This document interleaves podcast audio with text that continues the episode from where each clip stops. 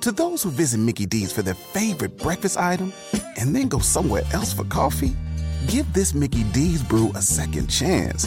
The glow up was real. Try any size iced coffee brewed with 100% Arabica beans for just 99 cents until 11 a.m. And pair it with a savory sausage McMuffin with egg for 2.79. Prices and participation may vary, cannot be combined with any other offer. Ba da ba ba ba. Fue por odio, celos y una supuesta infidelidad que la novia de la madre de Dayan González descargó sin piedad su rabia sobre él, un inocente niño de escasos 5 años que vino al mundo a sufrir en carne propia abusos de toda índole.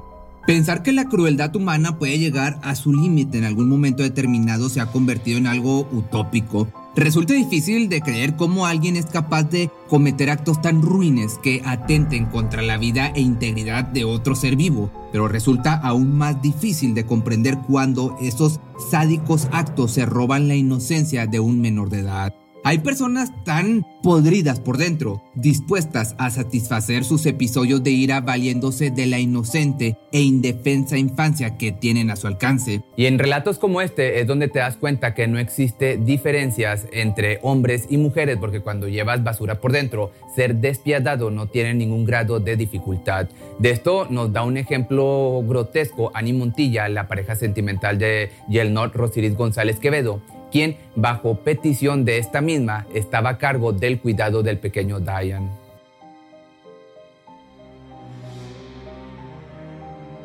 Fue la tarde del primero de diciembre del año 2011 cuando la cloaca se destapó. Era un puerto hacia un mundo repugnante, atestado de salvajes maltratos físicos, emocionales y sexuales.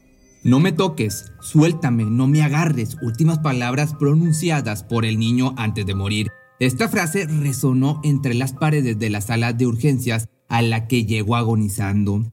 Al escucharla, el personal del Hospital Clínico del Este, ubicado en Guanaré, estado portuguesa, esto es en Venezuela, rápidamente se percató de que estaban frente a un caso de abuso, pero no imaginaban a qué grado. A su corta edad, el infante había conocido lo que significaba el dolor, una vida de sufrimiento, oprimió por completo el cómo se supone debe ser la niñez. Agredido en casa, su martirio inició el día que su madre decidió involucrarse en una relación amorosa con otra mujer. Tenía tres años cuando Annie llegó a integrarse a la familia. Sin embargo, pronto la relación comenzó a deteriorarse por una infidelidad por parte de la madre biológica del niño, quien se había involucrado sentimentalmente con un hombre en Margarita, Nueva Esparta, lugar en el que trabajaba. La dinámica de la pareja ponía en manos de Montilla el cuidado del menor. La madre lo dejaba encargado suponiendo estaría salvo y protegido. No obstante, todo cambió un día que González llegó de Margarita y se le descubrieron unos comprometedores mensajes en su celular. Esta señal de engaño encendió la furia de Annie misma con la que hizo una fuerte amenaza a su pareja señalando que de no terminar aquel romance quien pagaría los platos rotos sería el inocente Diane. La mujer hizo oídos sordos ante semejante advertencia e incrédula a que cumpliera con sus palabras, volvió a Margarita. Así, libre de responsabilidades con su hijo, siguió inmersa en su relación hasta que de pronto, en noviembre del año 2011, recibió una llamada de emergencias. Tuvo que regresar inmediatamente a Guanaré por un presunto accidente que había tenido el menor. Esa fue la primera vez que se dio cuenta de la seriedad con la que su pareja le amenazaba. Sin embargo, al ver al pequeño todavía con vida, volvió a Margarita abandonando a Diana a su suerte en manos de su futura asesina. Se avecinaba una cruel venganza en contra de quien, incapaz de defenderse, fue torturado sin piedad por su madrastra y otras cómplices. González de 30 años conoció perfectamente el peligro al que su hijo estaba expuesto. Aún así, ignorando todas las señales de alerta, cerró los ojos para deslindarse de la situación. En complicidad Valentina del Carmen Oropesa de Montilla, de 50 años, madre de Annie, pasaba por alto los ultrajes perpetrados en contra del pequeño. Sin embargo, una de las mujeres que más indignación causó fue Doris Oropesa, de 37 años, quien no solo procedió a contribuir en el sufrimiento, sino que documentó mediante fotografías los agonizantes momentos que sufría el pequeño para enviarlos como prueba a su madre. Otra de las personas que jugó un papel siniestro en el caso fue el enfermero llamado Yuri Hernández, de 39 años, amigo de las desalmadas mujeres abusadoras. Este realizaba la curación a la víctima para evitar tener que llevarlo a un hospital, pero en el momento decisivo en el que se debatía entre la vida y la muerte, no pudo hacer más que enviarlas a emergencias.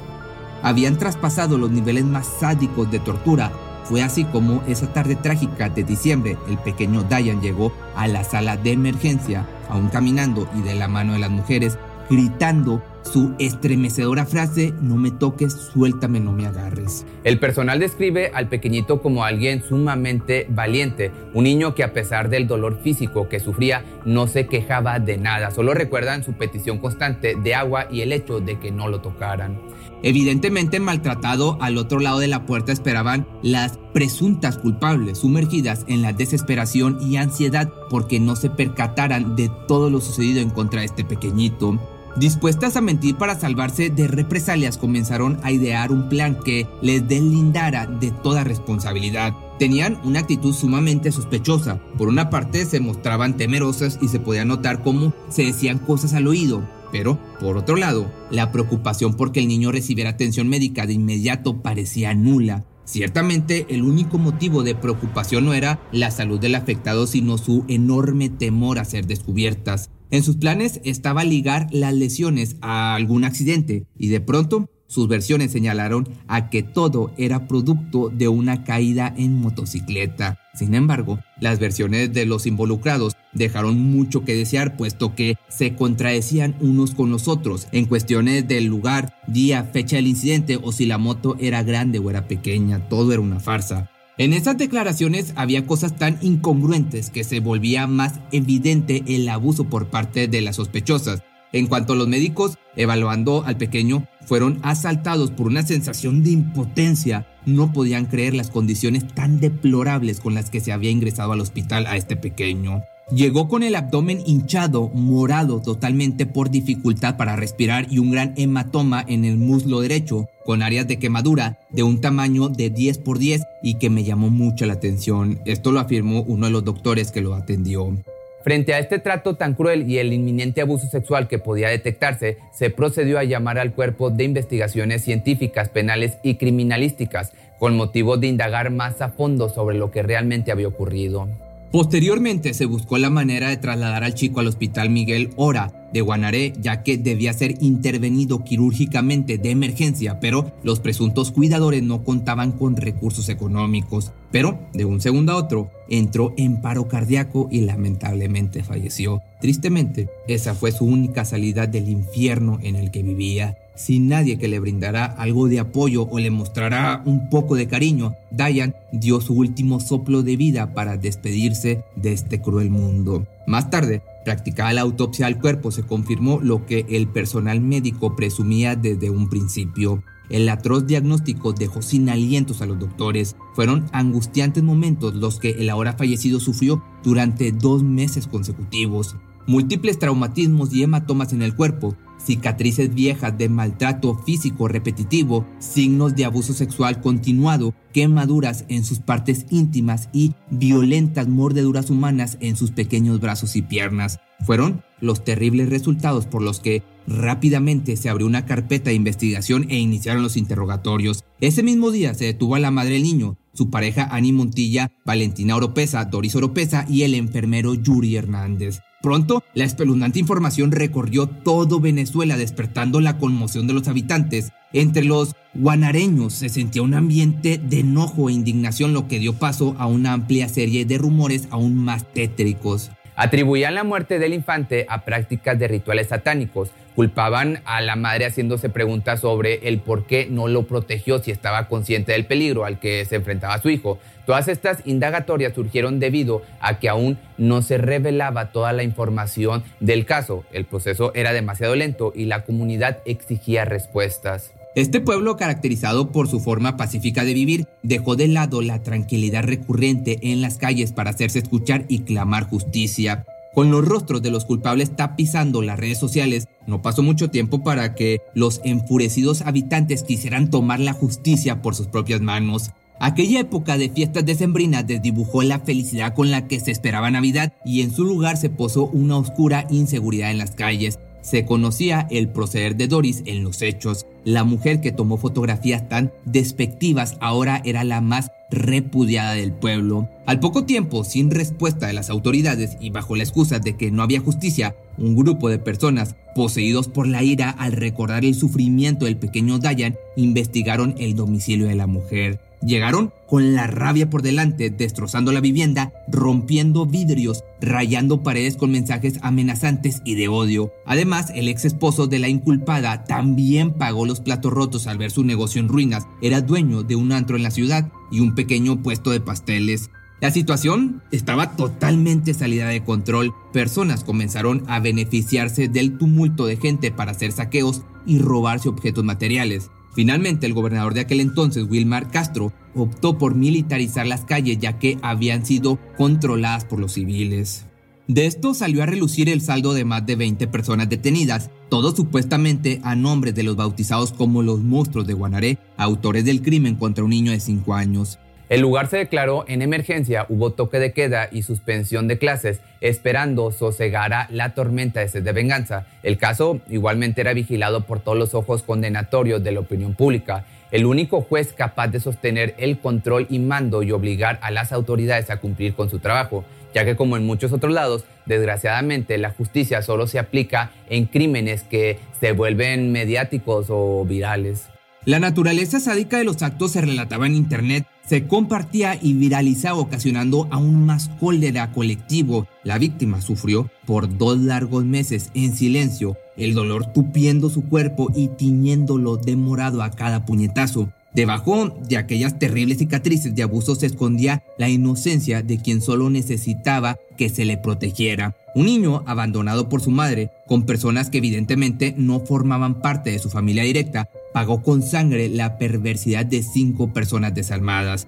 Pasaron varios días con el ánimo ardiendo hasta que el 7 de diciembre del 2011 el Tribunal Primero de Control de Primer Circuito Judicial de Portuguesa dictó medida privativa de libertad contra las cuatro mujeres involucradas y el hombre señalado como cómplice, todos vinculados a la muerte de Dayan González. Los acusados fueron imputados por homicidio calificado, abuso sexual y trato cruel. Sin embargo, en quien cayeron más cargos fue sobre Annie, quien considerada como autora intelectual del crimen era la persona encargada del cuidado del menor. Por su parte, los demás criminales, aunque imputados por el mismo delito, se les consideró únicamente en grado de complicidad. Finalmente, el día tan esperado por toda la comunidad llegó, una audiencia con duración de más de 13 horas en la que se decidía el futuro de los cinco abusadores.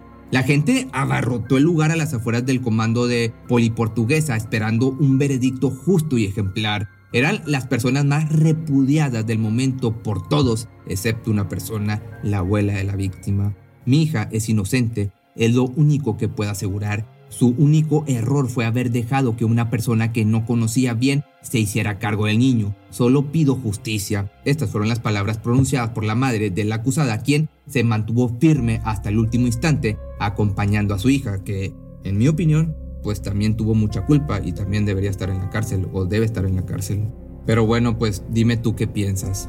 Regresando, no obstante, las imputadas fueron trasladadas al centro penitenciario de Coro, al noroccidente del país, donde rápidamente se les tuvo que poner en aislamiento por obvias razones. Se había corrido la voz sobre las barbaries cometidas por las ahora reclusas y comenzaron a recibir amenazas de muerte.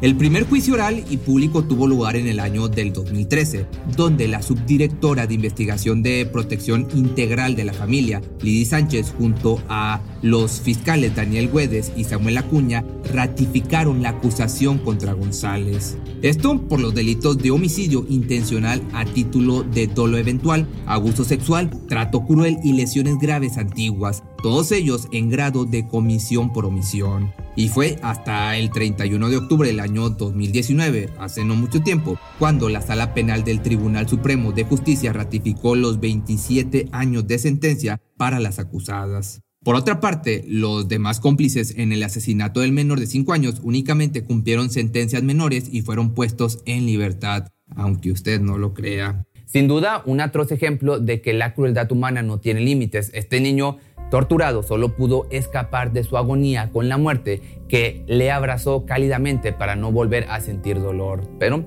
si te gustó este video, no olvides seguirme en mis redes sociales y nos vemos el día de mañana en un nuevo video.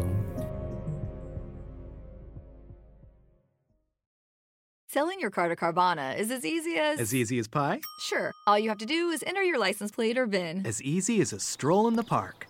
Okay, then just answer a few questions and you'll get a real offer in seconds. As easy as singing. Why not? Schedule a pickup or drop off, and Carvana will pay you that amount right on the spot. As easy as playing guitar. Actually, I find that kind of difficult.